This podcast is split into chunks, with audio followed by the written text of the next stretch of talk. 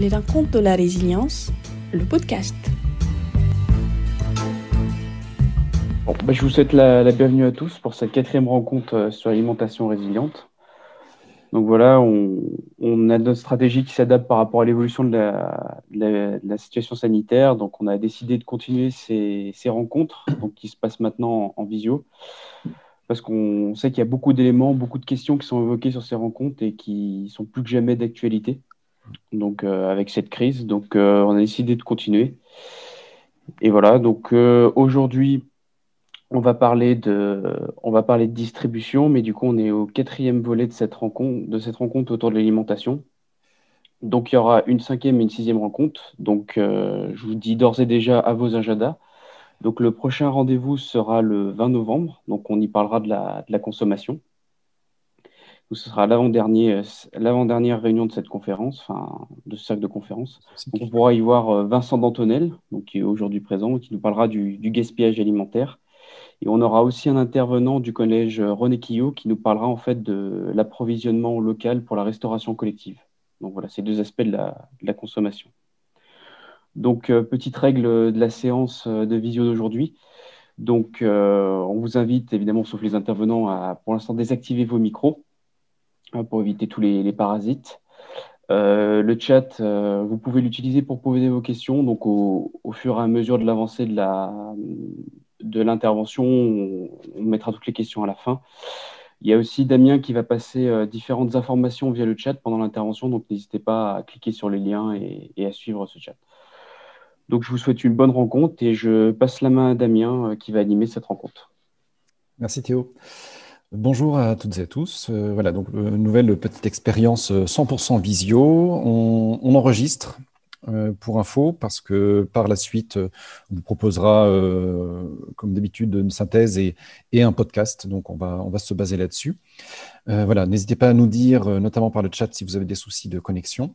Et donc, voilà, vous pouvez activer pour voir les différents liens. Je vais aussi partager mon écran tout à l'heure pour pour vous montrer quelques, quelques statistiques. Donc aujourd'hui, effectivement, quatrième étape de la, du cycle de, sur la résilience alimentaire territoriale on était descendu en quelque sorte de, euh, de la stratégie avec Jean-Pierre Buche au tout début, et ensuite à travers la chaîne de valeur, production, transformation, maintenant sur la distribution. Euh, nous accueillons euh, Lucie Vourillon, qui est cofondatrice des marchés de Max et Lucie, que vous connaissez sans doute. Vous voyez peut-être des fois des, paniers déposés dans différents tiers-lieux ou chez des, chez des particuliers. En tout cas, si je résume Max et Lucie, c'est voilà, euh, la distribution de paniers euh, de produits alimentaires, principalement fruits et légumes, euh, on va dire produits de manière paysanne. Donc, tu nous raconteras ça un petit peu plus, autour de Clermont, à proximité, voilà, sur l'agglomération. Et également Jean-François Moreau, qui est donc directeur de l'hypermarché Auchan Nord, dans, à côté de But, en direction de Rion. Donc, évidemment, c'est difficile de le rater quand on passe en voiture ou en tram. Euh, mais en même temps, euh, Jean-François est très, euh, très sensible aux enjeux de, transition et de résilience, puisque Jean-François, tu participes, tu es président du collectif Sismo, qui est un collectif d'acteurs qui veut dynamiser le, les quartiers nord, et tu participes beaucoup au projet alimentaire territorial voilà, qui travaille justement sur la résilience alimentaire. Euh, juste avant de vous céder la parole pour euh, que vous présentiez mieux ce que, ce que je n'ai fait et que vous nous parliez de votre lien avec le territoire, je vous propose de revoir rapidement quelques, quelques statistiques sur, euh, justement sur le territoire, très vite. Alors, je vais partager mon écran, j'espère que ça ira. Est-ce que j'ai le droit de partager l'écran en enregistrant? Je ne sais pas. Ah, peut-être pas. Ah, ah. Eh bien voilà. Si, j'ai le droit Écran partagé. Hmm. Écran partagé. Et hop. Est-ce que vous voyez le logo de notre association? Super, merci. Donc, ça marche? Oui. Donc, des chiffres qu'on a déjà présentés, mais bon, c'est quand même important, de, des chiffres clés, hein, euh, issus d'une étude certes qui date de 2017, mais ce n'est pas forcément des choses qui changent de manière structurelle euh, très vite. Voilà, le cabinet Utopie qui a travaillé sur la résilience alimentaire euh, au niveau national, on voit qu'en fait, le niveau de résilience, c'est-à-dire enfin, l'autonomie alimentaire de urbaine de Clermont, c'est-à-dire concrètement le rapport entre la nourriture consommée ici et produite ici et la nourriture importée, ben, finalement, il est, euh, il est quand même voilà, 97,5, 2,5. Donc, on a quand même une faible autonomie alimentaire. Ça ne veut pas dire que l'objectif est d'être entièrement autonome de manière alimentaire, mais c'est quand même pour donner un ordre d'idée. Voilà. Et la moyenne française est à 2,1. Donc, ce n'est pas, pas énorme non plus. C'est-à-dire qu'il y a beaucoup d'échanges et beaucoup de dépendance entre les territoires et même au-delà des territoires français. Euh, et euh, deuxième euh, chiffre, voilà, c'est ben, en lien avec ça. Entre ce qui est produit, on a quand même une forte progression, production alimentaire locale. Près de 97% sont exportés. Et le panier alimentaire, ça c'est la, valeur du, de, de, ce qui est mis dans la consommation alimentaire. C'est assez surprenant. Mais en produits locaux, on est à 15,5 euros. Voilà, ça aussi, bon, Là, c'était en 2017. C'est peut-être des choses qui ont changé quand même un petit peu avec, ah euh, avec le Covid, j'espère. Bon, mais malgré tout, euh, même si ça a été doublé ou triplé, c'est peut-être quand même pas assez. Bref, on va, on va en reparler. Alors, spécifiquement sur la distribution, Bon, là, ce sont des données nationales, difficile d'avoir des données locales, en tout cas, nous, on ne les a pas trouvées. Euh, bon, on voit, on le savait, mais quand on voit les chiffres, on voit qu'il y a quand même les grandes surfaces d'alimentation générale ont une part très importante de la distribution alimentaire de détail en 2018 alimentation spécialisée. Et puis après, on trouve d'autres formes de commerce euh, qui euh, sont bien mineurs. On vous passera de toute façon ces, ces, éléments, ils seront, ils seront disponibles dans la synthèse. Voilà. Euh, et juste un petit chiffre sur l'évolution, alors là, du coup, récente, hein, enfin, période de confinement. Donc, on a les chiffres du premier confinement sur la partie e-commerce, puisque c'est une forme de distribution qui est, euh, qui est, qui est majeure aussi. Alors, est-ce que, est-ce que Max et Lucie, c'est du e-commerce ou pas? C'est une question qu'on pourra voir peut-être. En tout cas, voilà, il y a aussi cette, cette forte croissance qui vient euh, changer un petit, peu, un petit peu la donne. Voilà pour quelques chiffres d'introduction. Euh, donc, je vous parlais de nos deux, de nos deux invités. Alors, j'arrête le partage d'écran, ça y est, voilà. Euh, Lucie, est-ce que tu, veux nous, nous, redire un petit peu comment, euh, comment tu fonctionnes au niveau des, marchés que tu as, que tu as créés et, comment tu résumes ton lien avec le territoire? Oui, bien sûr. Alors du coup, moi, donc, je suis d'ici, des marchés de Max et Lucie. Ça fait euh, six ans maintenant qu'on existe. On fait des paniers en ligne. Donc oui, pour répondre un peu à ta question, oui, on est un site de e-commerce de proximité, ce qui est est bon, un peu contradictoire, mais euh, c'est le cas. Et euh, donc, on fait des, paniers qu'on peut commander en ligne et qu'on livre un peu partout dans Clermont-Ferrand, dans des points relais ou euh, à domicile. Voilà, on, est assez centré sur Clermont-Ferrand pour en termes de distribution, parce qu'on est une petite équipe, la livraison prenant du temps, on, ne va pas beaucoup plus loin que voilà, Roya, Chamalières, Beaumont. Mhm. Voilà, vraiment les, les, villes périphériques. Et depuis maintenant trois ans, on a aussi une boutique, donc qui est euh, plus, euh, qui reste une épicerie aussi en 100% locale euh, dans le quartier de la Gale. Voilà, donc ce qui est passé, ce qui a permis de passer du virtuel au, au, concret. Tu peux nous donner des, chiffres deux activités. Qu'on ait une idée du nombre de, produits ou du volume ou du nombre de clients que, que tu as? Oui, bien sûr. Euh, du coup, on fait à peu près, on distribue à peu près euh, entre, je dirais, 200 euh, et 250 paniers mhm. semaine. donc, on travaille avec les étudiants, Michelin et les particuliers. Mhm. Et ensuite, bon, la boutique, c'est un peu plus dur d'évaluer, mais on est plutôt content parce que là, on est plus dans un commerce de proximité. Donc, le but, c'était euh, de, de, réinstaurer dans le quartier de la gare un, un commerce, euh, un commerce euh, imprimeur. Mhm. Voilà, et en restant toujours dans la dynamique 100% locale. Donc sur un périphérique, donc nous en termes de producteurs, on est pour les fruits et légumes principalement, on est dans un périmètre de 30 km mhm. pour des questions un peu évidentes d'approvisionnement, c'est-à-dire livraison. On est livré quasiment tous les jours en fruits et légumes, donc du coup, euh, du coup on ne va pas au-delà d'un périmètre de 30 km pour euh, que ce soit en empreinte carbone ou que ce soit aussi en termes euh, voilà, proximité territoire. Mmh. Ensuite, et ensuite, pour tous les produits d'épicerie qui sont donc du coup sur des livraisons un petit peu plus espacées, on est là, on va voilà chercher du Cantal euh, dans le Cantal, on va chercher des, lentilles du puits. Euh, voilà, on travaille aussi avec une productrice de miel qui, pratique la transhumance dans toute l'Auvergne. Enfin voilà, on va, on va chercher euh, là où là où les savoir-faire nous portent, on va chercher un peu plus loin en termes d'épicerie sur le territoire. Mais on reste quand même cantonné à l'Auvergne, bien sûr. D'accord. Toi, toi, personnellement, ton attachement au territoire, c'est quoi? Mon attachement personnel au territoire, bah, il est euh, forcément euh, familial. C'est un peu mes racines. Euh, mes racines, l'Auvergne, j'ai grandi là, en Haute-Loire. Dans le, plus précisément en termes de territoire, dans le bassin minier, vers Brassac-les-Mines. Mhm. Et, j'ai fait une partie de mes études ici. j'ai toute ma famille. Ma grand-mère était au marteau de verre. Enfin voilà, j'ai un attachement plutôt personnel au territoire. Et euh, voilà. Euh, c'est quand on est revenu avec Maxime, comment on a développé le projet C'est quand on est revenu avec Maxime de nos études. Moi, je revenais de Paris et Maxime, du coup, mon associé, revenait de Berlin. Et euh, on avait justement envie de développer un peu un projet lié avec le territoire et spécifiquement sur l'alimentaire. Mhm. Parce que pour nous, c'était un angle économique durable. Mhm. Mhm. voilà. Du coup, euh, du coup, euh, on ne savait pas trop sous quelle forme on allait attaquer. Peut-être associatif. On était jeunes, jeunes diplômés. On avait 24 ans du coup à l'époque. Mhm. Et euh, c'est vrai qu'on ne savait pas trop où on allait, mais on a eu la chance d'être très rapidement encadré par, bah, par, le territoire, justement, la RDTA.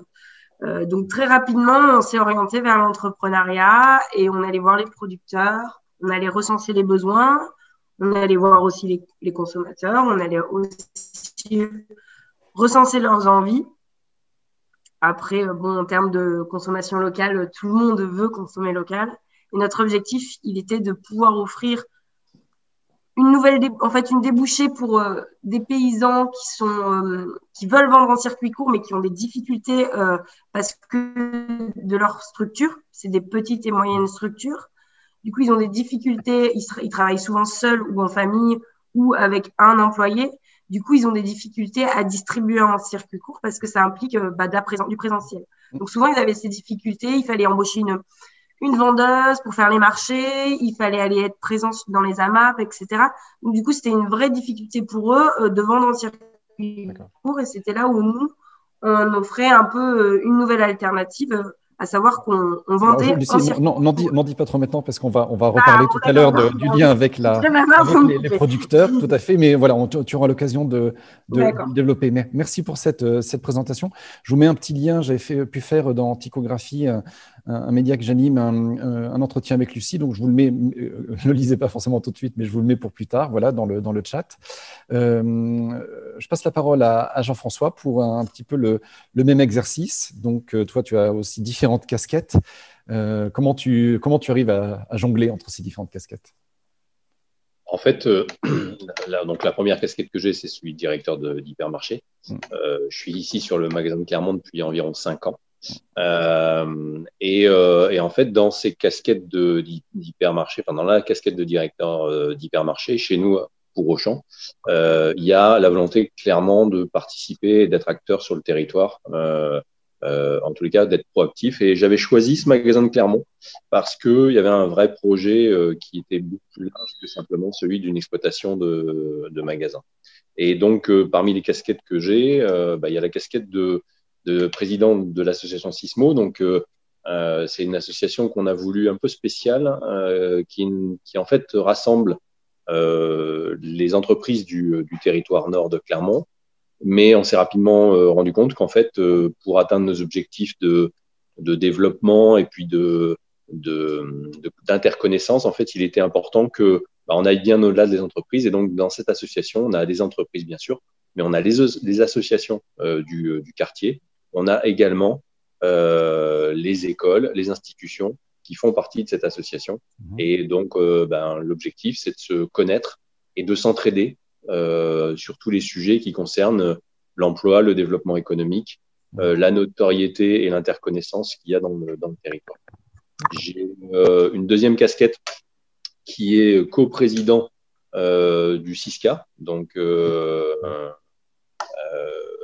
le, centre de recherche et d'innovation euh, sociale de Clermont. Euh, donc ça, c'est une, belle petite fierté parce que euh, c'est une belle une, belle, une belle idée là que de créer cette structure-là. voilà. Et à titre personnel, je suis également en formation pour être accompagnateur moyenne montagne. D'accord. Et tu es un acteur du PAT. On en parlait. Et donc, à, plusieurs titres, j'ai eu l'occasion de, de, travailler avec les équipes du, du PAT euh, très, il y a très en amont, puisqu'on a, on a commencé maintenant il y a plusieurs, plusieurs mois, hein, pour pas dire. Tu peux, tu peux, nous le présenter, le PAT, vraiment en deux mots pour les gens qui connaissent peut-être pas? Oui, donc en fait, le, le, PAT, plan d'alimentation territoriale, euh, c'est un, un, un, objectif euh, qui, a été, euh, qui a été souhaité par le territoire, le grand territoire, puisque on va parler de, des parcs nationaux et régionaux, notamment le parc régional du Forez. Euh, et, et, du territoire de, du grand territoire de, sur la plaine de la Limagne, et ça va également euh, aussi sur, euh, la chaîne des puits, euh, avec pour objectif, justement, par rapport aux chiffres qu'a présenté Damien il y a quelques minutes, de, faire en sorte qu'on puisse se réapproprier cette production, cette production vivrière locale, de la recréer, de la créer ou de la recréer, puisque le constat c'était de dire voilà si on veut atteindre cet objectif de alors, j'aime pas le terme autosuffisance, parce qu'on va, on va voir dans les débats, les échanges qu'on aura, qu'il a, il a ses limites. Mais en tous les cas, de rapprocher la production du consommateur. Et on, on, a fait le constat hein, qu'il manquait à peu près 4000 hectares de, de, de terres euh, euh, de production euh, vivrière euh, euh d'horticulture sur, le, sur le territoire. Et que si on voulait trouver ces, ces, ces, ces terrains-là, et trouver des acteurs capables de, de produire ces surfaces-là, bah, il fallait beaucoup de concertation puisque ben, on va on va pas passer à une situation où où, euh, où, on ne produit plus ou pas mm. à une à une situation où on produit à, à l'échelle de ce qui euh, de ce que les clients attendent mm. euh, en claquant des doigts. Il fallait mettre beaucoup d'acteurs autour de la table et euh, beaucoup de jus de cerveau euh, pour pour trouver des solutions pour réancrer localement la production. D'accord. Ok. Bon, eh ben, parfait. Justement, on va revenir un petit peu sur la question, évidemment, de votre rôle en tant que distributeur, entre, euh, charnière entre les consommateurs et les, producteurs. Mais avant, j'ai une question. Alors, je, mets pour tout le monde aussi euh, également un entretien qui a été publié pour le coup avant-hier euh, avec Jean-François. Vous aurez dans cet entretien les, liens vers le CISCA, vers le collectif Sismo et le PAT. Euh, alors j'ai envie de vous poser la question un petit peu d'entrée qui est celle sur la résilience. C'est un mot euh, qui est beaucoup utilisé, peut-être un petit peu trop, surtout depuis euh, le confinement, depuis les discours du président Macron. Bon, les sociétés doivent être résilientes, les territoires aussi. Dans quelle mesure les territoires doivent-ils être résilients?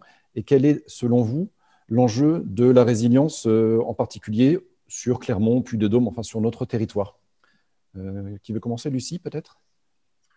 Bah, nous, c'est euh, assez facile parce que bah, on a très rapidement été confrontés il y a six ans, euh, quand on a commencé à démarcher des, des producteurs, on a été très rapidement confrontés à la pénurie de maraîchage. Oui. Donc, euh, on n'a plus de, de, de, producteurs. Donc, nous, l'enjeu, il est là. C'est-à-dire qu'il est est d'installer une, une, paysannerie, notamment maraîchère, tout autour euh, des territoires, euh, des territoires euh, urbains. Mmh. L'enjeu pour nous, il est vraiment là. C'est que si à un moment donné, on veut être ne serait-ce qu'à 30% d'autonomie sur le maraîchage, qui est une autonomie, enfin, où, du coup, on, on, on, enfin, on se retrouve dans la consommation quotidienne sur ce, ce, type de produit. Euh, L'enjeu pour moi, il est clairement là et de dynamiser de, donc euh, sur le, notamment sur le foncier, sur tous les, de, les terrains euh, agricoles, de les maintenir, voire de les, de les redévelopper. Et ensuite, effectivement, sur, comme le disait déjà un peu Jean-François, sur, sur bah, la, la main-d'œuvre, il faut des producteurs, il faut de la paysannerie et elle est quand même un petit peu partie. Donc voilà. Nous, pour nous, l'enjeu, il a été très rapidement, on a été très rapidement confronté à cet enjeu-là parce que, bah, en fait, on s'est rendu compte que le territoire Auvergnat, on le voyait très vert, euh, on le voyait euh, euh, largement suffisant. Et en fait, bah, de nos yeux, déjà, on a très vite, très, très rapidement été confronté à ça, où en fait, on s'est rendu compte qu'il y avait quasiment pas de producteurs, quoi. Hmm. Donc, du coup, c'est, pour nous, c'est vraiment un enjeu et une problématique. Et après, il y a la seconde problématique qui va être plus, bah, du coup, en lien aussi, mais qui va être l'eau. Voilà. Hmm. Le problème dont, dont, on a parlé dans l'entretien, Damien, euh, euh, c'est vraiment euh, tout ce qui est irrigation, la problématique de l'eau. Et, donc, cette, l'eau, c'est lié, enfin, un des éléments de réponse, c'est justement l'agriculture paysanne, j'imagine, pour toi. Est-ce que, est -ce que cet enjeu, c'est devenu, en quelque sorte, la mission de, des marchés de Maxi Lucie C'est un, distributeur qui est là pour développer et, valoriser non. Nous, on n'est pas des ingénieurs agronomes, on n'est pas des on n'est pas justement euh, des, paysans. Nous, on est juste là pour leur offrir un réseau de distribution. C'est-à-dire leur, leur offrir un réseau de distribution juste avec un prix qu'on travaille ensemble. Mhm. Parce que pour nous, le prix ne doit pas se baser sur des mercuriales nationales. Les mercuriales, c'est euh, les prix euh, nationaux sur les marchés de gros. Mhm. Nous, il ne doit pas se baser sur cet aspect-là. Il doit se baser sur un territoire. À savoir, nous, on a des problématiques en eau. Donc, euh, quelles vont être leurs problématiques sur leur propre terrain, parce que des fois, euh, on va un petit peu plus loin, on va euh, du côté de Tierk où on se rapproche du Libra de la Forez, on aura déjà plus les mêmes problématiques que euh, à la Roche Blanche ou que sur la plaine de la Limagne. Donc, du coup, nous, l'objectif était vraiment de reterritorialiser le prix aussi, voilà, le prix d'achat. Donc, quel va être ton rendement, toi, producteur? Et en travaillant en direct, c'est ce qui, c'est ce qui permet ça c'est aussi un enjeu de, de, remettre, de remettre le prix derrière euh, le rendement de chaque mhm. producteur. D'accord. OK. Euh, est-ce que tu peux nous donner, juste pour finir, Lucie, ta définition du, du mot, du concept de résilience? Comment tu le vois, toi? Est-ce que c'est un mot que tu apprécies ou pas? Parce qu'il y a plusieurs. Non, c'est un mot que je n'apprécie pas euh, parce que je trouve que c'est un mot qui est excluant pour toute une partie des gens qui ne comprennent pas ce que c'est. Voilà. Donc, euh, pour, pour moi, euh, ce serait revenir à une. À, une pour moi, c'est un peu la décroissance. Mais enfin, voilà. Pour si je devais me baser sur la résilience. D'accord sobriété, décroissance, revenir à quelque chose de un modèle plus simple, plus proche, d'accord. Ok, mais sans forcément qu'il y a. Est-ce qu'il y a un mot pour ça? Peut-être, peut-être pas, mais c'est un peu l'idée. Voilà, exactement. D'accord, ça marche. Ouais, c'est un peu l'idée. Ok. Et toi, Jean-François, la, est-ce que la résilience pour, contre, euh, pouce levé, pouce baissé bah, J'aime beaucoup ce qu'a dit Lucie, c'est-à-dire que euh, le problème d'un concept, s'il n'est pas compris euh, par le plus grand nombre, bah déjà, il, il, part avec un, sérieux handicap. Ensuite, euh, cette notion de résilience qui, rappelle étrangement euh, la nécessité naturelle de s'adapter euh, aux conditions du milieu. Euh, euh, elle, elle, nous pose aujourd'hui un problème par, par, rapport à la vitesse, c'est-à-dire que on a la civilisation, nos civilisations ont souvent été résilientes. Euh, euh, résilience, c'est capacité de résister à des crises et, à surmonter ces crises. Euh, il y, a, y, y, a, un vrai débat autour de la résilience sur est-ce que ça sert à maintenir un système ou est-ce que ça sert à changer de système. Mmh. euh, euh, ça, c'est un vrai sujet. Je pense qu'il faudra en changer. Euh, euh, résister, résister aux, crises, c'est résister aux risques qu'on qu anticipe ou qu'on vit actuellement. Donc, bah, le changement climatique, euh, euh, la problématique euh, de l'eau, les problématiques liées à la santé. Et, et, quand je mets la santé, j'y mets aussi bah, le constat que depuis des années, de, de, des, des, dizaines d'années, on a des modes de production et des modes de commercialisation qui sont, euh, qui sont parfois destructeurs en termes de santé, de, et de, en termes de santé publique et, et même d'hygiène, euh, qu'on est en train de s'en rendre compte. Euh, et, et, donc, euh, la nécessité d'écrire un nouveau récit avec des nouveaux codes et, euh, et, de, et, de, pouvoir se projeter différemment. La résilience, c'est aussi, je pense, la capacité de faire muter nos sociétés et nos organisations pour qu'elles elles puissent rentrer dans ce nouveau récit. Et force est de constater que quand ben, l'exemple est très très bon aujourd'hui. On voit bien que bah, ce qu'ont fait Max et Lucie en termes de, de projection s'inscrit dans un récit.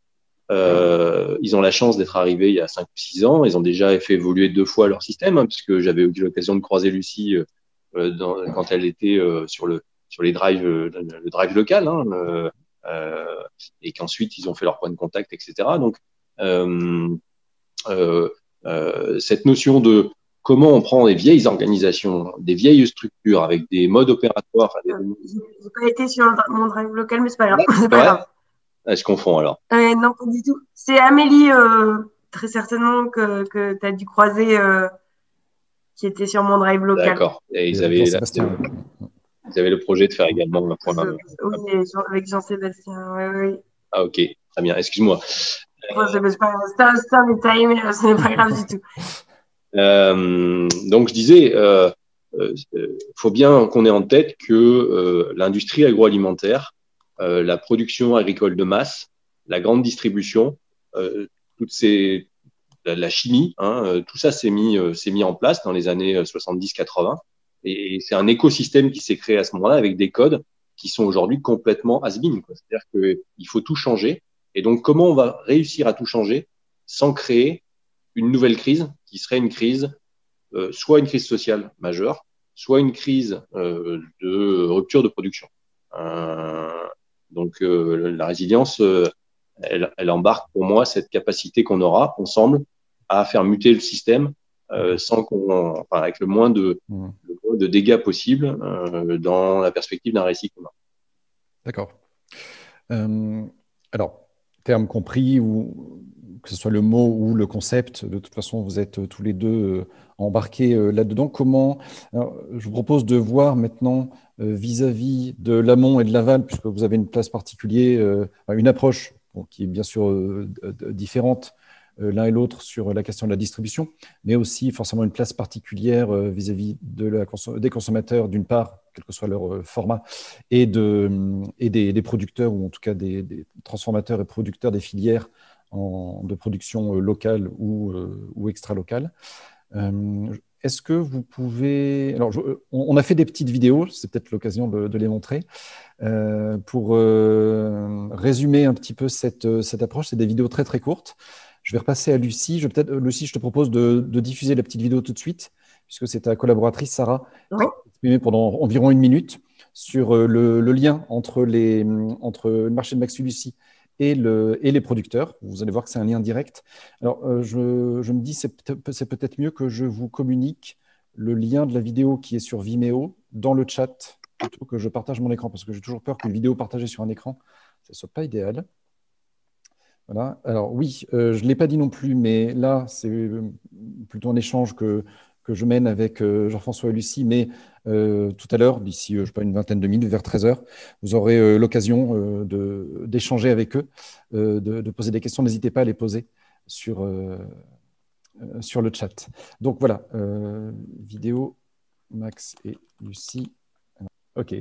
Donc comment tu, voilà, comment tu réagis à cette vidéo et, comment tu vois le, rôle que vous avez euh, tu nous, en as déjà un petit peu parlé, bien sûr, mais en tant que distributeur, voilà, concrètement, euh, vis-à-vis des producteurs, comment ça se passe ou de la filière amont? Bah nous, c'est un peu comme, comme l'a déjà dit Sarah, c'était euh, réhumaniser en fait le rapport de distribution qui a été, je pense, un petit peu sur, euh, sur le demi-siècle dernier, qui a été un petit peu petit, petit à petit éloigné. Nous, il était de prendre le parti d'aller à l'encontre. Dès le début, on est allé voir les, ce que j'ai expliqué aussi tout à l'heure, dès le début, on est allé voir les producteurs, savoir quels étaient leurs besoins, euh, quelles étaient les problématiques du territoire, quelles, euh, voilà du coup, notre démarche a été vraiment là-dessus. Euh. Mais ça, ça veut dire qu'il y avait quand même d'autres formes, des AMAP par exemple, ou d'autres formes de distribution qui existaient. Mais c'était quoi? C'était pas suffisant euh, que... Eh ben, En fait, c'était d'être à mi-chemin entre. Nous, on est allé voir les deux. Donc, du coup, on est allé voir les consommateurs. Euh, on a essayé de prendre tout type un peu, de consommateurs. Et, euh, et on est allé voir aussi les producteurs en parallèle, du coup, pour voir eux quels étaient leurs besoins et d'un point de vue consommateur, quelles étaient leurs attentes aussi. Parce que quand on faisait les, les, les, enquêtes, etc., euh, 100% des gens voulaient manger local, évidemment. 100% des gens, ou, enfin, ou alors, euh, enfin, si on, si on, pardon, si on, prenait. Attends, excuse-moi, c'est que je ne suis pas seule dans la part. Moi, j'ai un chat avec moi. Je ne sais pas si vous l'avez entendu. Non, ça va, il est calme. Tu l'as pas nourri Non, il veut que je sorte parce qu'il fait beau, donc c'est plus difficile. c'est génial.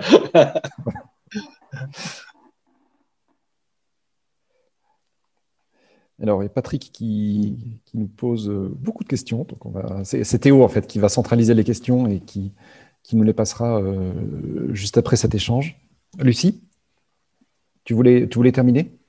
Excusez-moi, pardon. Du coup, on est plusieurs en télétravail, donc c'est compliqué. Euh, du coup, je disais, je disais voilà, et d'un point de vue des consommateurs, donc c'était de faciliter l'accès et de sortir en fait un petit peu du militantisme. Parce que les modèles qui avaient déjà en, place dans les circuits courts et mmh. demander une inclusion euh, militante, mmh. c'est-à-dire aller ah, dans, une barre, avoir un sur un, mois, potentiellement participer à une association. Et c'est vrai que tout le monde n'était pas, euh, du point de vue du consommateur, euh, ça a exclu énormément de personnes de devoir, pour consommer local, rentrer dans du militantisme. Voilà, du coup, on a fait donc, du coup, quelles étaient les possibilités des producteurs pour faciliter cet accès au consommé local d'un point de vue du consommateur? D'accord. Ok, très bien. Et toi, Jean-François, comment tu. Euh, non, pardon, pardon, pardon, pardon. petite vidéo aussi pour. Euh, enfin, sauf si tu veux aborder tout de suite la question, euh, la question de la filière ou tu préfères l'introduire par la vidéo? C'est comme tu veux. Non, non, on peut l'aborder. Peut l'aborder maintenant, oui, si vous voulez. oui, alors une des façons, une des façons d'essayer de d'être un peu plus euh, responsable euh, dans la façon d'acheter et de revendre les produits qu'on a trouvé, euh, qu'on a trouvé, c'était cette notion de, de, de filière. Euh, donc une filière, c'est quoi? C'est euh, la reconnaissance d'une production dans un territoire, un terroir, et le fait qu'on vienne contractualiser avec avec les groupements d'agriculteurs. Euh, euh, le type de production qu'on va chercher à avoir avec eux, c'est-à-dire un certain cahier des charges sur euh, la façon de, de, de, produire, sur, la sur le bien-être animal, sur euh, les conditions de, de traitement et, et, de, et de, gestion de tout ce qui est pesticides, etc. Donc on vient le contractualiser sous forme d'un cahier des charges et on vient également, entre guillemets, reconnaître l'excellence euh, ou la spécificité du territoire pour la production de la filière qu'on a identifiée. Donc ça, ça, ça, ça, évidemment ne traite pas le problème du, euh, du, du de, l'éloignement géographique ou de la proximité, euh, de la proximité euh, euh, locale, on va dire.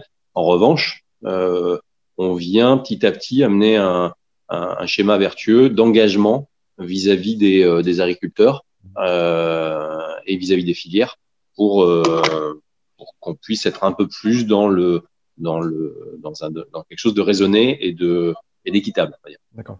Euh, je propose juste de faire donc une pause de une minute pour voir la petite vidéo qui va euh, donner quelques images pour euh, appuyer tes propos. Voilà, je vous passe le lien tout de suite. Je vous retrouve dans une minute. Ensuite, j'aurai une ou deux petites questions. Alors, je voulais te demander, Jean-François, simplement, quelle est la, aujourd'hui, sur ton hypermarché, quelle est la, part de ces produits locaux que ça, représente en surface et en, vente? Ah, le, le, alors, je ne parle pas des filières, hein, je parle des produits, euh, des produits locaux. Sur la partie alimentaire, c'est aujourd'hui moins de 10% de part de marché. D'accord. Et avec euh, quelle tendance?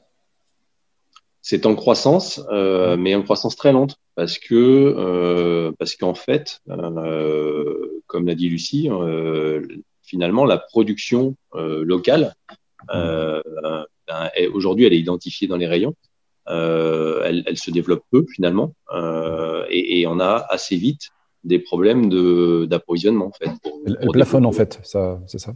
Oui, ça plafonne. Oui, oui. Euh, et il euh, y a aussi le fait que euh, il faut reconnaître hein, que nos, nos, nos, modes de fonctionnement en ce qui concerne les cahiers des charges, d'hygiène, mmh. de, de, sécurité alimentaire, euh, et euh, il y a un autre élément aussi qui est, qui est, qui est mal connu, mais qui est aussi très important, c'est qu'en tant que distributeur, on n'a pas le droit de peser euh, au-delà d'un certain niveau de chiffre d'affaires chez un producteur.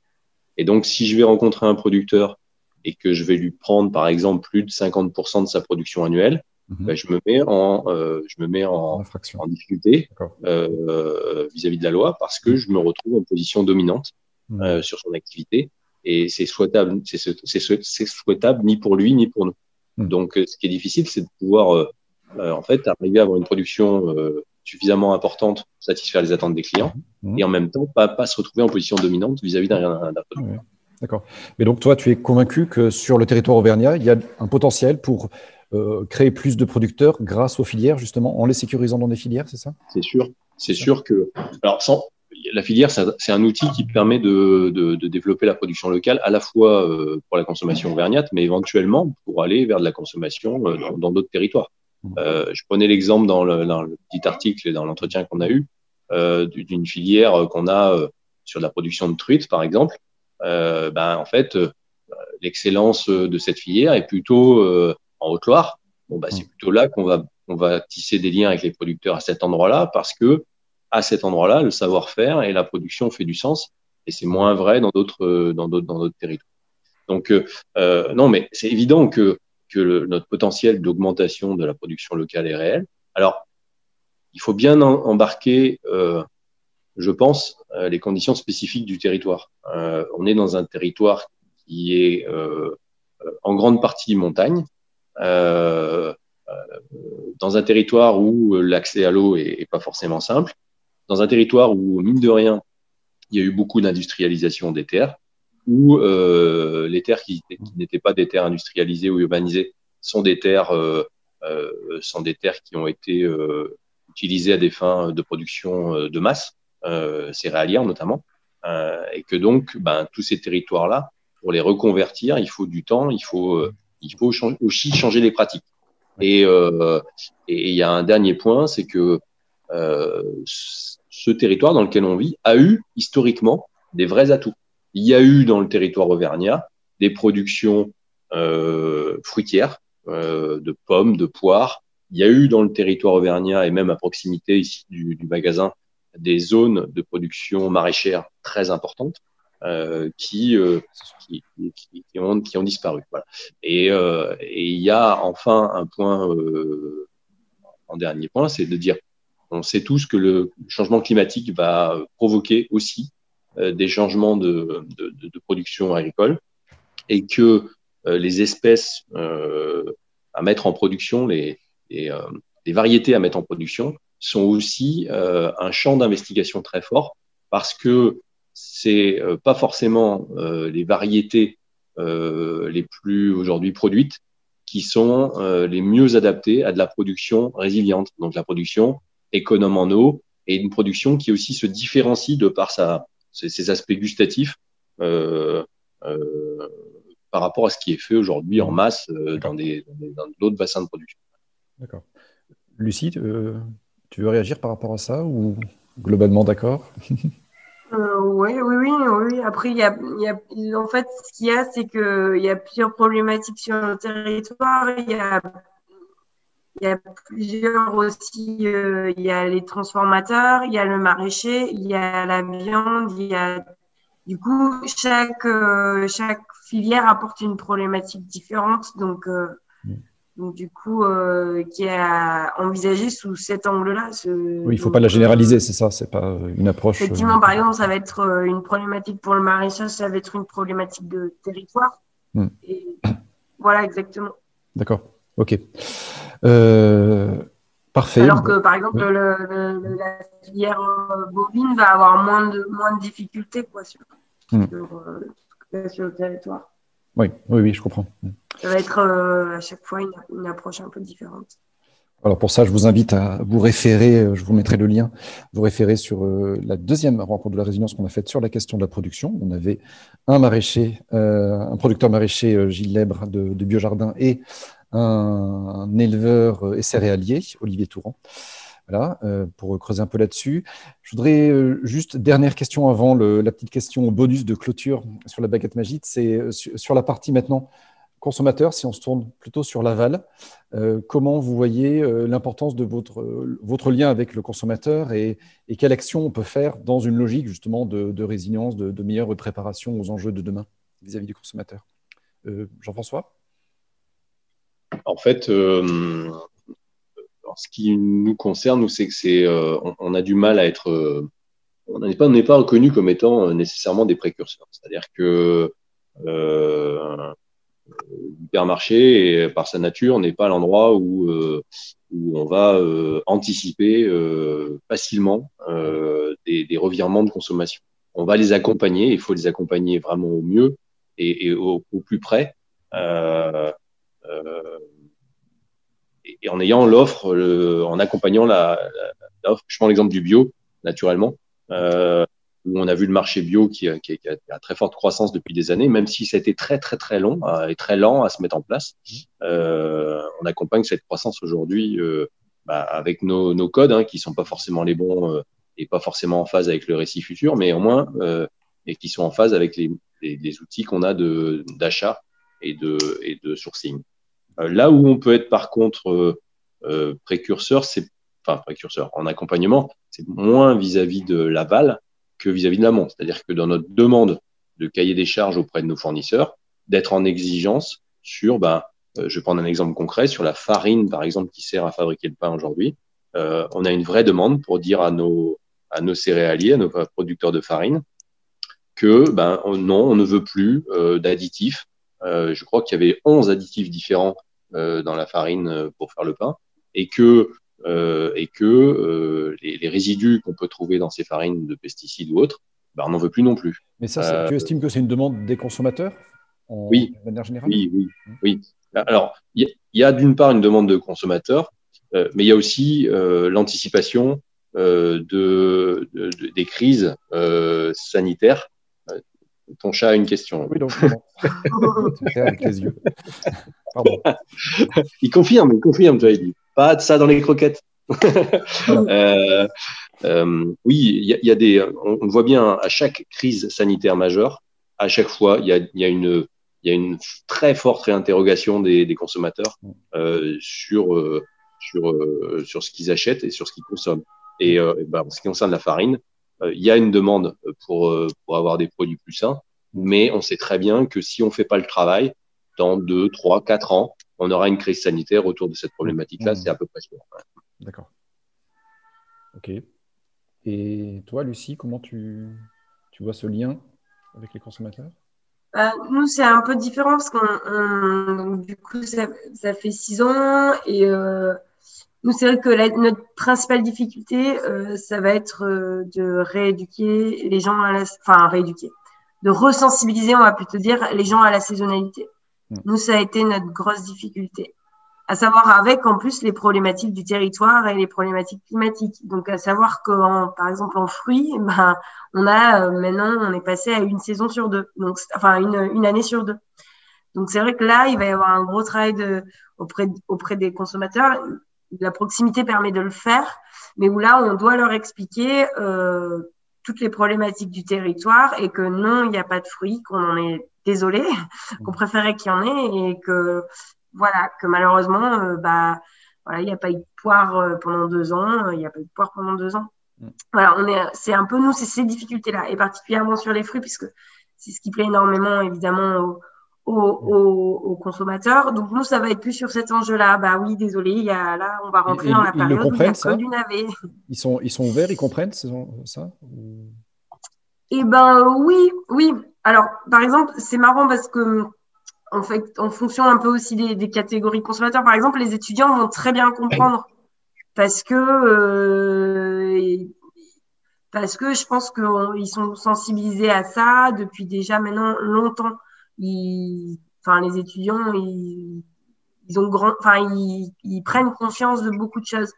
Euh, après, sur d'autres catégories de la population, c'est un peu les, les, les, voilà, leur faire, leur faire changer, euh, leur revenir à, voilà, bah non, il y aura pas de tomates, euh, il y aura pas de tomates euh, en hiver, euh, non, on n'a pas beaucoup de fruits. Euh, oui, voilà, ça c'est. Euh, il faut déshabituer une, une, catégorie de la population et en habituer une autre. Donc euh, non, les, l'accueil est plutôt bon, mais ça prend du temps. Ça hmm. prend vraiment beaucoup de temps.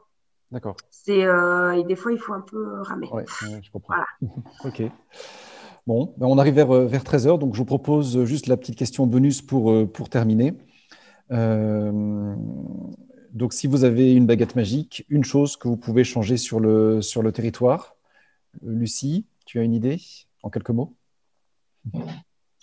Ah oui, ouais, une assez précise. Euh, que je mettrais des légumes et des fruits partout. Voilà. Euh, réintégrer dans l'urbain euh, des espaces, enfin, des, arbres fruitiers et remettre en périphérie des villes plutôt que des zones industrielles ou des zones de lotissement remettre des territoires agricoles. Voilà. Si j'avais une baguette magique, je. je... D'accord, ça marche. Des territoires dédiés aux, fruits et légumes. Et toi, Jean-François? Eh ben, Moi, comme euh, Lucie a dégagé plein de terrains, euh, ben, moi, je mettrais euh, une vingtaine de techniciens spécialisés dans, dans les productions résilientes, dans les productions euh, pauvres en eau, dans les, enfin pauvres en eau, qui sont euh, frugales en matière de d'eau, euh, dans des techniciens qui sont capables d'accompagner les, les, les, producteurs sur des peut-être sur des, des, variétés, des espèces que, qui sont peu connues.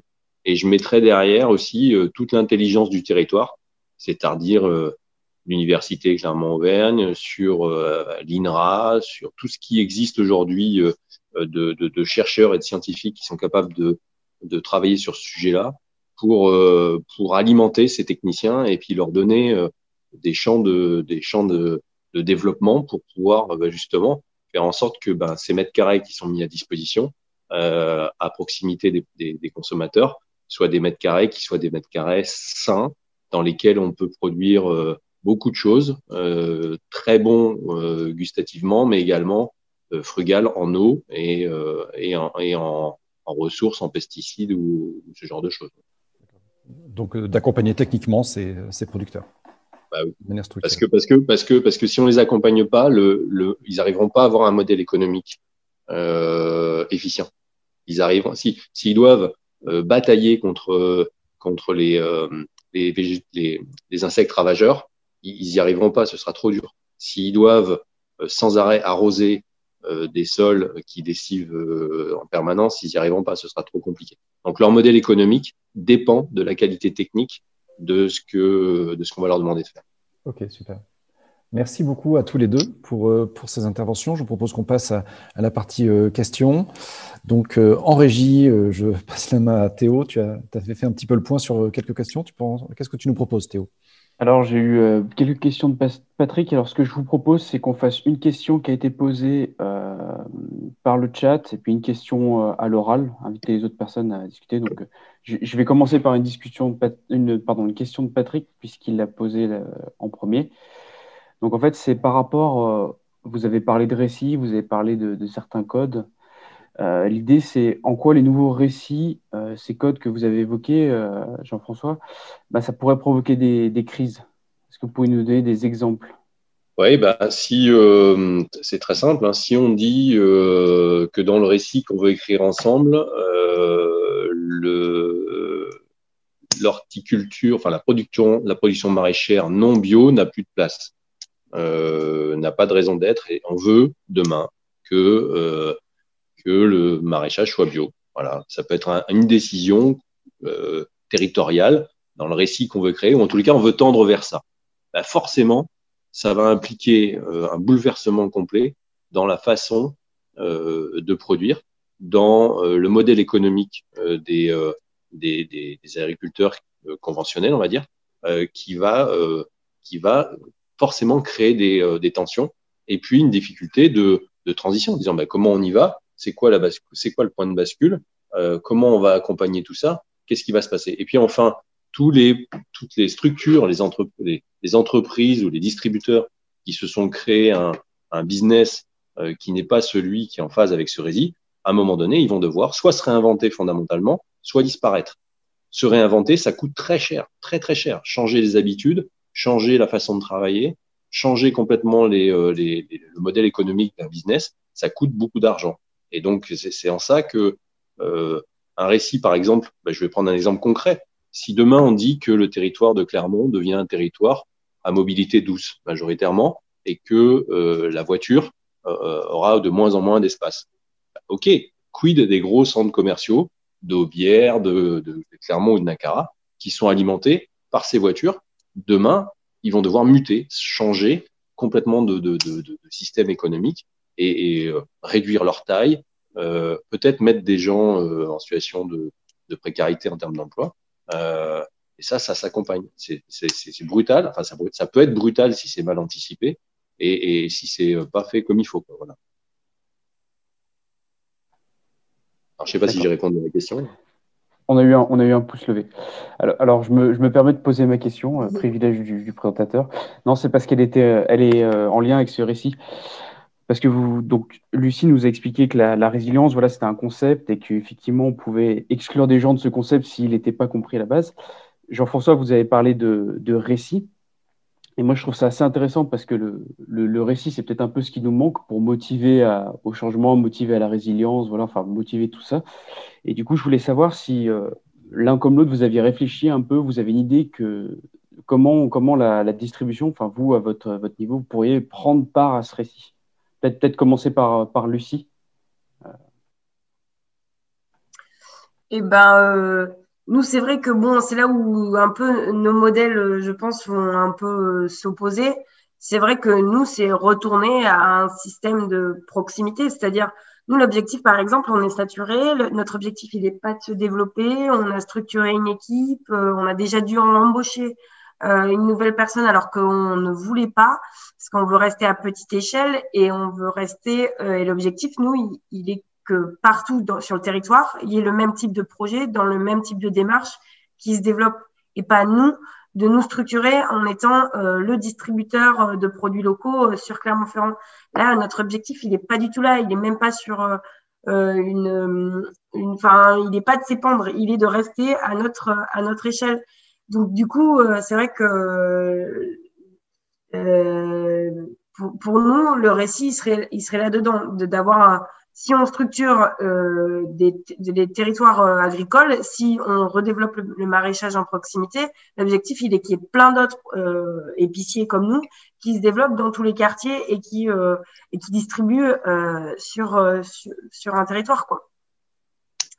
C'est là où effectivement nos modèles peut-être seront pas les mêmes. Très bien, merci pour cette réponse. Je passe le micro à Jean-François. Oui, bah, le, récit, euh, il se fait, euh, on essaye de le faire dans trois dimensions. La première, c'est euh, informer le consommateur de plus en plus sur, sur ce qu'il consomme. C'est-à-dire que, par exemple, sur nos marques propres au champ, vous avez partout le Nutri-Score qui est, annoncé pour essayer de commencer à dire à nos clients, bah, faites attention quand même à ce que vous mettez dans votre assiette euh, et, c'est pour ça d'ailleurs qu'on a commencé à, promouvoir un peu plus euh, les rayons, par exemple sans, pesticides, pour dire euh, bah, soyez vigilants là-dessus. On, aimerait pouvoir faire un peu mieux sur ce sujet-là d'acculturation de, nos clients à, ce qu'ils mettent dans leur assiette et, et qu'ils ne voient pas forcément. on sait aussi que par rapport à cette dimension-là, en fonction de la classe sociale dans laquelle on se trouve, on n'est pas du tout soumis aux mêmes aux mêmes, euh, aux mêmes tensions sur l'aspect alimentaire. Euh, il y a beaucoup de gens qui n'ont pas accès à la formation ou l'information euh, de nutritionnelle dont ils, auraient besoin pour pouvoir opérer des choix dans leur, dans leur consommation. Et là, je, dépasse le cadre du, budget qu'il faut pour s'alimenter comme il faut, mais voilà. C'est souvent beaucoup plus cher de s'alimenter avec des produits industriels et nocifs. Et voilà. Mais le deuxième sujet, c'est c'est celui de, euh, de ce qu'on demande à nos producteurs, c'est-à-dire que nos fournisseurs, on est les premiers aujourd'hui à leur dire, bah, écoutez, euh, c'est bien, vous avez un super gâteau là, mais euh, avec la liste d'additifs que vous nous mettez dedans, on va pas y aller. on, va, on va essayer de travailler différemment, trouvez-nous des solutions différentes pour, qu'on puisse le faire. Et puis ensuite, c'est exactement l'histoire du plan d'alimentation territoriale, c'est qu'on essaye de faire en sorte, chaque fois qu'on le peut, de relocaliser nos, approvisionnements avec cette volonté que de toute façon, le tissu de l'emploi euh, et le coût de l'énergie demain sera tel que ben, l'intuition, c'est que c'est de toute façon un, un bon, ça peut être un bon business et, et, une bonne, une bonne orientation pour, pour nos activités que de relocaliser nos productions. Avec tout ce qu'a dit Lucie, hein, c'est-à-dire la contrainte de, on n'aura pas de tout tout le temps, que il y a des choses où l'Auvergne pourra produire et produire, en, quantité et du bon, mais il y a des choses où l'Auvergne sera peut-être moins performante et avec des produits moins, moins quali. Donc il va falloir jongler un peu avec ça. Très bien. Euh, j'avais une, j'avais une question qui a été posée par, par Simon. Alors, vous, vous, nous avez parlé un peu de, voilà, de, ces points de blocage qui pouvaient exister dans l'approvisionnement local, qu'on atteignait à un moment donné un, euh, un seuil et qu'on pouvait plus s'approvisionner en local, que c'était, pas simple. Vous avez donné quelques solutions. Mais lui, il voulait que vous précisiez un petit peu plus, du coup, quelles solutions vous pouvez apporter aux producteurs euh, pour, euh, pour justement aider, passer ce blocage du, de l'approvisionnement local. Voilà. Même si, vous l'avez expliqué, ce n'est pas votre métier à la base. Commencer par, par Lucie. Euh, je ne suis pas sûre de très bien saisir la question. Du coup, ce serait euh, qu'est-ce qu'on apporte aux, produits bah, Nous, c'était juste euh, un réseau de distribution quotidien et quantitatif et surtout qu'on puisse anticiper en amont. C'est-à-dire que nous, on va travailler à plusieurs échelles avec le producteur. On ne va pas juste travailler à bonjour, il me faudrait tant. C'est-à-dire qu'on va travailler aussi en fonction de lui. C'est-à-dire comme nous on fait les paniers, on fait des paniers qui sont préconfectionnés, donc qui changent, dont la, composition change tous les 15 jours. On va travailler en amont avec lui jusqu'à aller choisir avec lui potentiellement euh, ses temps de semences. C'est-à-dire que du coup, on va lui dire bon ben là, euh, j'ai beaucoup. Il va me dire concrètement, j'ai beaucoup de poireaux. Il faut que tu m'écoules du poireau. Du coup, je vais mettre dans toutes mes compositions de panier euh, des poireaux pour euh, voilà que lui, il soit certain de bien écouler toute sa production de poireaux. C'est-à-dire qu'on va travailler sur plusieurs sur plusieurs étapes avec le producteur. On va pas juste lui commander. Et c'est ça qui est intéressant pour lui parce que ça lui donne une, une véritable euh, perspective quoi. C'est-à-dire qu'on va pas lui commander d'un coup euh, ce qui est un petit peu euh, par exemple, je sais que vous avez fait sur vous allez faire sur les cantines ce qui peut par exemple être une problématique sur euh, distribuer euh, dans les cantines où ils vont demander d'un coup 100 euh, kilos de 100 kilos de carottes et puis et puis après plus en demander. Donc le producteur il va planter en se disant je vais avoir une grosse demande sur le poireau mais une fois qu'il aura écoulé ses 100 kilos toutes les semaines il va devoir récolter ses carottes qu'il pourra pas distribuer. Donc nous c'est là où on essaie d'agir avec le producteur en organisant euh, sur du court terme, sur du long terme, euh, voilà, semaine après semaine et du coup mois après mois. Là, du coup, par exemple, la prochaine grosse étape, ça va être février où ils vont euh, commander toutes leurs toutes leurs semis. Et du coup, là, on va travailler ensemble. Est-ce que tu veux qu'on développe des nouvelles des nouveaux produits? Et ça, c'est aussi assez intéressant. Par exemple, là, cette année, on a développé avec un producteur la patate douce, donc ce qui était assez incroyable. Il avait pendant trois ans, ça fait trois ans qu'il essaye de faire de la patate douce et c'est la première année pour nous. Et c'est la première année où il, en récolte. Donc, c'est aussi euh, dynamisant auprès du producteur. C'est-à-dire que il va avoir à la fois être serein et du coup, il va pouvoir aussi se dégager du temps, lui, pour euh, tenter des nouvelles choses. Il rentre, il rentre plus forcément dans un système productiviste euh, à tout prix, mais, mais plus voilà, calculé, en fait, globalement. Donc là, je pense que ça, c'est intéressant d'un point de vue du, du, producteur. Et nous, notre action, elle va être là. Après, euh, elle, est, elle, elle, reste limitée parce qu'encore une fois, on n'est pas non plus des agronomes, donc on va pas leur apporter des solutions euh, quand ils ont des problématiques euh, vraiment techniques. Et c'est là où effectivement, il faudrait qu'il y ait des techniciens de territoire qui, qui, qui, qui, qui, soient dans, dans de la recherche, quoi, pour trouver des solutions à leurs problématiques, que ce soit d'un point de vue et évidemment aussi, euh, je pense, euh, reterritorialiser les semences, mais ça, c'est encore notre. Donc, de votre point de vue, vous sécurisez en fait le débouché et. Euh, voilà, on travaille avec eux. En fait, on ne travaille pas pour eux ou eux, ils ne travaillent pas pour nous. On travaille tout le temps ensemble. Parce que du coup, leurs problématiques deviennent nos problématiques. S'ils ont des problématiques sur les fruits, ça va être notre problématique parce que du fait de cette proximité qu'on a avec le consommateur, on va devoir l'expliquer au consommateur. Donc, du coup, euh, on a tout intérêt à travailler avec eux parce que, parce que tout simplement, ça nous permettra nous de comprendre et de pouvoir derrière l'expliquer. Et lui, de lui gagner du temps parce que c'est, parce qu'il peut pas être en, il peut pas être à la fois dans ses champs et il y a plusieurs catégories de métiers. Lui, son métier, c'est d'être avant tout dans un champ. Et même s'il aime bien vendre, il va garder, par exemple, souvent, il, il, garde le marché, par exemple, du, de Jode pour avoir quand même un lien avec, euh, avec avec le produit, avec le consommateur. Mais voilà, ils vont être limités et du coup, nous, la possibilité qu'on fait, c'est d'intervenir là-dessus. Très bien. Du coup, je passe la, je passe la question à, Jean-François. Surtout que vous nous avez parlé aussi de cette limite de, de 50% que vous pouviez, par rapport aux agriculteurs, euh, vous approvisionner chez eux. C'est peut-être intéressant. Euh, bah, je suis embêté parce que Lucie, elle a tout dit en fait. euh, pas, mieux, comme on dit. Pas mieux, voilà. 30 ans de grande distribution, résumé. Euh. non, euh, c'est exactement ça. C'est euh, ce qu'a dit Lucie, c'est pile poil la, la, solution. C'est que, un, on faut donner de la visibilité sur les, les, besoins et les volumes qu'on est capable d'absorber. De, deux, donner de la latitude pour aller chercher des choses nouvelles. Effectivement, ils étaient, ils étaient bah là, on avait cinq ou six agriculteurs qui étaient là mardi on a parlé de la patate douce. Euh, euh, ils ont dit effectivement, il y a un coup à jouer. Maintenant, techniquement, euh, c'est vachement dur, mais on sait qu'il y a un coût énorme à jouer parce que beaucoup de demandes, prix de vente moyen plutôt élevé, des marges intéressantes, donc produit magique quoi. produit magique, si on est capable de, de, relocaliser ce produit-là, c'est top. Mais on a, on a parlé aussi de, on a parlé beaucoup de la tomate, mais on s'est dit, ben ouais, mais on peut aussi fabriquer des petits piments. Euh, euh, donc, euh, J'ai un producteur qui a fait des citrons. C'est incroyable. Incroyable.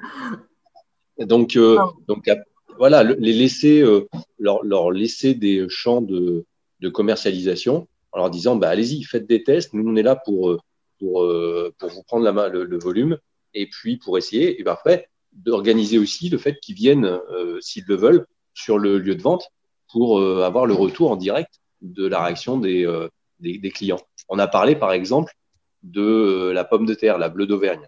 la bleue d'Auvergne, elle se produit nulle part ailleurs qu'en Auvergne. Et alors, du point de vue gustatif, c'est pas extraordinaire, mais n'empêche qu'il y a un coup à jouer. voilà. Des fraises, ouais, très bien. L'exemple de la, des, fraises, des fraises, ouais. Plaque tournante de la fraise, Courpierre. Ah oui, oui, gros, gros, gros deal. Euh, il y a eu la fraise qui s'est le mieux vendue en début de saison chez nous, c'est la fraise litée. Donc, dans le jargon, c'est une fraise qui est euh, positionnée à la main sur une clayette. Euh, elle, est super bonne, elle, elle, est locale, elle était française. On a fait un carton en fraise française cette année avec des prix de vente, des prix de vente qui étaient plutôt élevés et parce qu'elle était excellente, parce que c'était une très très bonne fraise. Donc cette notion de, trouver la bonne production qui soit, euh, qui soit à la fois gustativement sympa et euh, techniquement facile à faire pour le l'articulteur, c'est ça l'enjeu. Oui, en, effet, je pense que la fraise et les tomates, c'est des, bons exemples, euh, des légumes qui peuvent avoir pas de goût ou beaucoup de goût suivant la qualité de la production à la base, du produit à la base. Je propose de passer la parole peut-être à une question en direct. Si quelqu'un a une question à poser en direct, qui active son micro ou lève la main. personne pour une question en direct. Soyez pas timide. Hein. Après, moi, j'aurais peut-être juste un autre élément à apporter à ce qu'on a dit. Euh, du coup, c'est la question du prix aussi, qui est une, qui fait partie des enjeux, parce que parce que en fait, les producteurs, ils sont perdus face à un prix attribué à leur production. Et ça, c'est un véritable. Enfin, nous, on le voit. Ils sont perdus parce que euh, parce que pendant des années, on leur a imposé un prix et une façon de produire, et que du coup, euh, là, ils ne savent plus attribuer un, prix à leurs produits. Et des fois, euh, bon ben, euh, c'est fait de, de, producteur à producteur, c'est fait de façon totalement aléatoire. Et c'est là où c'est vrai qu'on euh, c'est un des enjeux à se structurer. Et je sais que par exemple, Ova Bio, qui est donc qui est qui se structure, qui est justement tout tout le toute la distribution en maraîchage euh, notamment et sur plusieurs ensuite filières euh, en bio. Je sais qu'ils sont sur cette problématique-là euh, de redonner une sorte, une forme quand même d'uniformisation au niveau des prix parce que du coup, comme on sort cette mercuriale nationale qui, qui, instaure un, un, prix, c'est après très compliqué aux producteurs de se baser sur sa rentabilité. Et c'est pas des, enfin, c'est des gens de terrain et c'est pas des gens de, de, de finance. Donc, euh, du coup, ils ont du mal à savoir attribuer un prix. Et c'est là aussi où nous, euh, bon, ce qui n'est pas la logique, mais c'est là aussi où nous, on travaille avec eux et qu'on qu'on leur dit, bon, ben voilà, l'année dernière, on a, on a donné ce prix, tu as une rentabilité cette année. Je pense qu'on peut rester, on peut se baser, on peut continuer de se baser sur ce prix. Si jamais tu as un rendement qui est faible, tu nous le dis euh, et on, verra ce qu'on fait pour le prix. Mais euh, du coup, c'est ça aussi, c'est un, véritable enjeu parce que de ça va découler derrière la pérennisation forcément des exploitations et des petites et moyennes exploitations. Parce que par exemple, une petite exploitation, elle va vendre plus cher et baser son prix plus cher parce que bah, elle est plus petite. Donc euh, voilà, donc ça c'est un véritable enjeu pour un peu essayer de trouver une, une un, quand même un moyen de régulation, quoi, parce qu'on est, on est, on est quand même là-dessus. Donc euh, je sais qu'Ova Bio c'est un véritable enjeu pour attribuer à notamment le label bio un prix et un prix juste pour tout le monde. Voilà, beaucoup là-dessus. Alors, c'est une bonne, une bonne question, euh, un bon élément parce que c'était une question qu'avait posée Patrick, où lui, voilà, il voulait rentrer un peu dans le détail, ou du point de vue du consommateur, ça rentre dans la logique de vos marges, mais voilà, euh, est-ce que quelque part ça coûte, euh, quel est l'écart de prix entre, par exemple, si je vais acheter mes légumes chez Lucie ou si je vais acheter mes légumes chez Jean-François, quelle est la part du distributeur là-dedans? Peut-être peut laisser Jean-François. Ouais. Euh, en fait, euh, on, on, peut avoir les extrêmes hein. euh, entre, entre le producteur, enfin, entre la production locale d'un produit choisi à maturité, etc., et puis la production de masse achetée en Espagne ou, ou autre, euh, les, les, prix, euh, les prix vont de 1 à 3, hein, euh, parfois même plus, sans problème, sans sans nécessairement que la notion de marge euh, soit euh, rentre là-dedans dans l'équation. C'est-à-dire qu'il y a des produits qui sont vendus à 1 euro le kilo, sur lesquels la, marge est tout à fait importante, et, et, euh, où si on veut faire un, un, peu dynamiser des marchés, des marchés un peu plus, un peu plus, plus nobles en termes de production, ben sera sur des marges plus faibles. Et j'ajouterais que la notion de marge, elle vient après la notion de casse. Et que euh, si effectivement euh, on essaye de développer des produits à trop forte marge, on arrive dans un système où, euh, les ventes sont pas assez euh, importantes et où on génère éventuellement de la casse. Donc, euh, donc c'est, c'est et le vrai, vrai, vrai sujet pour moi, il est au-delà de ce qu'on se dit sur le prix, etc. Le prix, le prix regardé, d'accord. Mais en France, le vrai problème, c'est que globalement, en moyenne, sur la population française, le, budget euh, des ménages réservés à l'alimentation est inférieur à 15% en moyenne France. Comment on peut imaginer qu'un produit, qu'un pays euh, dont la principale ressource est l'agriculture et euh, l'industrie agroalimentaire ne dépense que 15% de son revenu dans euh, ce qui constitue le premier outil euh, de santé publique euh, et de plaisir et de culture.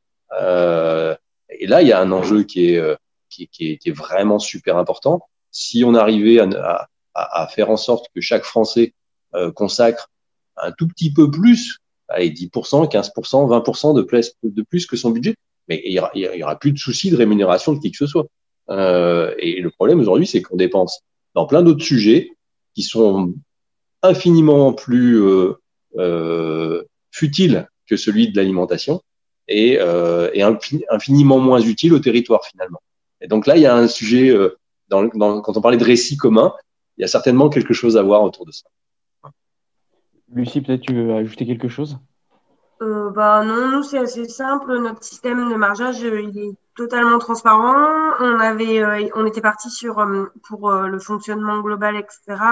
On était parti sur une marge de 35% qui malheureusement est souvent, je me fais fâcher par mon comptable, mais souvent revu à la baisse parce que, comme, euh, comme l'expliquait Jean-François, des fois, si on veut inciter les consommateurs, malheureusement, ben, il faut revoir, revoir à la baisse. Donc, du coup, on a pas mal de, produits d'appel où, où, on marge relativement peu, notamment sur la viande, les choses comme ça, qui sont des produits très chers en termes de savoir-faire, etc. Donc, en, termes de prix d'achat auprès du producteur.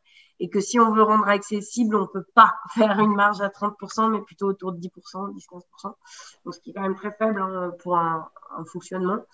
Donc, du coup, voilà, on, essaie d'adapter. Nous, comme on est à petite échelle, c'est facilement euh, gérable. Voilà, on, travaille avec le producteur aussi sur, euh, voilà, sur ses, en fonction de ses rentabilités, peut-être euh, nous augmenter un peu notre, notre notre marge et lui du coup comme il produit beaucoup il va avoir une meilleure rentabilité etc donc du coup on la travaille tout le temps mais bon c'est j'avoue que c'est pas le plus passionnant du, travail mais qui est le plus indispensable puisque sinon sans ça pas de fonctionnement et euh, et du coup du coup voilà Ensuite, on travaille, euh, on essaie de la, on la, on c'est quelque chose qu'on travaille sans cesse, sans cesse. Très bien, merci. Euh, j'enchaîne avec une question de Roxana. Alors, euh, elle nous posait la question historiquement, les grandes surfaces ont plutôt marginalisé les petits producteurs et distributeurs. Aujourd'hui, comment Auchan peut renverser cette tendance, sachant que les questions de quantité et flux restent essentielles notamment par rapport au fait, je pense que bah, cette notion de 50%, c'est peut-être plus facile pour vous d'aller voir un gros producteur que plein de petits? Enfin voilà, je, pose la question. Bah, oui, c'est euh, c'est euh, ce que Lucie disait tout à l'heure, c'est-à-dire quand elle s'adresse à, un producteur un peu un peu costaud, ben il, arrive à tirer à, produire des, enfin à donner des prix euh, de sa production qui sont un peu plus faibles que le producteur qui fait euh, moins de production. Et donc, euh, ce, ce, mé ce mécanique-là, cette mécanique-là, elle, euh, elle, joue à plein à tous les niveaux. Et, et, cette notion justement de volume, de dire on s'adresse à des gens qui ont la capacité de production, fait que on pouvait autrefois partir sur des spirales qui étaient centralisées et uniquement sur sur les gros. Aujourd'hui, on est prêt à dire, eh ben, euh, je vais prendre une, un exemple concret. Euh, la, la, carotte de, de plein champ euh, non lavée, euh, euh, on peut l'avoir de telle date à telle date. On ne l'a pas avant, on l'aura plus après. Ben, ça, aujourd'hui, on est prêt à le faire. ça ne nous, ça nous gêne pas de se dire on a un coup sur, on a eu d'ailleurs des coups l'année dernière sur du melon en local. Euh, et ben avant il y en avait pas, après il y en aura plus, mais c'est pas grave, c'est pas ça le sujet. Euh, donc euh, on est prêt aujourd'hui à, dire à, un producteur, euh, on, va, euh, on va effectivement compter sur vous localement au moment où votre produit il est, prêt et, si on n'en a pas avant, c'est pas grave, et si on n'en a pas après, c'est pas grave. Euh, euh, on est dans ce schéma-là aujourd'hui pour faciliter un peu cette détendre un peu ce sujet-là. Je vais prendre un exemple, un autre exemple qui va vous parler aussi. Euh, on a eu été ici une production d'asperges importante bah, l'asperge, il y a une saison bien particulière. Si on peut la travailler en local au moment où elle est, elle est belle et elle est, euh, elle est, euh, elle est euh, gustativement top, eh ben, allons-y. On sait que peut-être le début de saison sera avec un autre territoire ou une fin de saison peut être avec un autre territoire. C'est pas tellement ça le sujet. donc, on va essayer de, se, de casser nos codes par rapport à ça. Mais, pour nous, ce qu'il faut bien voir, c'est que quand aujourd'hui on fonctionne avec un seul camion qui se met euh, au quai du magasin, qui décharge toute la production. On passe une commande à un producteur. C'est euh, pas du tout le même travail que quand on commence à, à décortiquer euh, ou à passer 20, 30 commandes par jour à, euh, 3, 4, 5, 6, 10 producteurs. Euh, c'est pas du tout le même boulot. Euh, et eux n'ont pas aussi envie de nous avoir tous les jours au téléphone pour leur passer une commande parce que c'est pas leur boulot. Leur boulot, effectivement, c'est produire. Et donc, il manque probablement une réflexion euh, aujourd'hui sur l'aspect euh, centralisation et, euh, et, et cohérence des flux logistiques, parce que c'est pareil, un producteur va pas s'amuser à faire le tour tous les jours de, des 3, 4, 5, 6 clients qu'il a. il va, c'est un non-sens, c'est un non-sens organisationnel, c'est un non-sens économique et c'est un non-sens éco écologique, parce que voilà, c'est pas donc la convergence des flux, la maîtrise de l'aspect logistique, c'est aussi un élément très très important pour nous. Peut-être qu'il nous manque une, il nous manquera un moment une plateforme régionale euh, centralisatrice, une sorte de, de mine. Euh, euh, oui, oui, bien sûr, ouais, il y a des choses qui sont en réflexion sur le sujet, euh, mais ça, ça sera un outil important du dispositif. Ouais. Et c'est sûr que c'est là où, là encore une fois aussi, nos, nos modèles s'opposent en termes de, et que je pense que nous, nos structures un peu alternatives ont beaucoup à apprendre de, des grandes surfaces qui sont euh, logistiquement parlant. Euh, euh, enfin, ça fait 30 ans qu'elles travaillent sur les problématiques. Donc, nous, les, les, petites structures alternatives qui relocalisent, on est dans un brouillon total en termes logistiques. Et ça, c'est très, très important de la structurer, de la travailler si on veut passer à des échelles différentes de distribution. C'est-à-dire que effectivement, si on nourrit juste euh, un tout petit territoire, c'est pas grave de pas être euh, logistiquement organisé. Si on veut nourrir vraiment les gens, repasser par la distribution, par exemple, notamment la grande distribution, pour euh, nourrir les gens et le plus possible de gens, il va falloir la logistique, il va falloir, il va falloir la, la, prendre à, à bras le corps. C'est vraiment un véritable enjeu, quoi. On avait peut-être le dernier temps pour une, petite question, si quelqu'un veut poser euh, en live. Il y, a une, question qui est tombée là en chat sur euh, est-ce que, est que Auchan a la volonté de changer euh, ce paradigme Oui, oui, oui. Moi, aujourd'hui, l'entreprise me donne toute l'autonomie nécessaire pour essayer de trouver des solutions et, et, et, petit à petit de changer de système. la question, c'est pas tellement sur est-ce que moi, mon patron me donne, me donne le go pour y aller euh, il va me dire oui, vas-y Jean-François, fais, trouve des solutions, etc. Par contre, à la fin du mois, euh, il faudra que je maintienne mon niveau, euh, mon niveau, de, le niveau de mon modèle économique, parce que ici localement, j'ai 230 personnes qui attendent chaque fin de mois que je leur verse un salaire. Si demain mon, mon, modèle économique doit être changé, alors peut-être que dans, dans 5 ans, dans 10 ans, ce sera pas 230, mais ce sera 200 ou 150, je sais pas sur un modèle économique différent. Euh, euh, peut-être que ce sera plus, j'en ai aucune idée. Mais en tous les cas, euh, il faut, il faut, et c'est tout, le sens de ce qu'on s'est dit au niveau de résilience, c'est comment j'arrive à changer de système euh, en impactant moins, moins possible le modèle organisationnel, le modèle économique que j'ai aujourd'hui. Parce que celui-là, pour le coup, ben, les gens qui, euh, qui sont là, qui bossent avec nous, qui ont salaire, ben, il faudra bien qu'à la fin du mois, euh, on le verse quand même, hein, quoi qu'il arrive. Donc euh, oui, euh, on a l'attitude pour le faire. Maintenant, euh, notre entreprise, c'est une vieille dame. elle, a, elle, a, elle a des heures de vol, on va dire. Hein, et, donc, elle a et en plus, elle n'a pas été. Je dis souvent, aujourd'hui, on, on, a, une voiture qui a été construite pour faire des rallyes de Formule 1, et on lui demande dans le récit du futur de plutôt s'orienter sur le Paris Dakar avec la même voiture. Ben, concrètement, c'est pas facile. Il faut tout changer. Très bien, je vous remercie. Je pense qu'on peut passer à la, conclusion, Damien. Je, te repasse le. Voilà, donc 13h30. Euh, donc on a pris un petit peu plus de temps que prévu, mais c'est parce qu'on avait deux, deux intervenants euh, très, très, passionnant dans, les échanges. Merci beaucoup. Merci pour vos questions aussi. Merci beaucoup, euh, Lucie et Jean-François, de votre temps, de votre présence. Euh, bravo. Vous pouvez cliquer sur le petit picto euh, applaudissement ou, nous envoyer des ondes positives. Voilà. merci à tous et à toutes pour votre participation. Euh, donc, prochain, rendez-vous qu'on vous propose, même format, le 20 novembre en visio. Donc, c'est le vendredi midi, hein, c'est le vendredi toutes les deux semaines, sur la consommation euh, dans la. On descend encore la chaîne de valeur, la consommation dans la résilience alimentaire territoriale. On parlera spécifiquement de restauration collective et de, des déchets alimentaires. Voilà, avec également deux intervenants, dont Vincent qui, euh, était présent, qui est présent aujourd'hui. je vous envoie le, ton micro s'est coupé, Damien.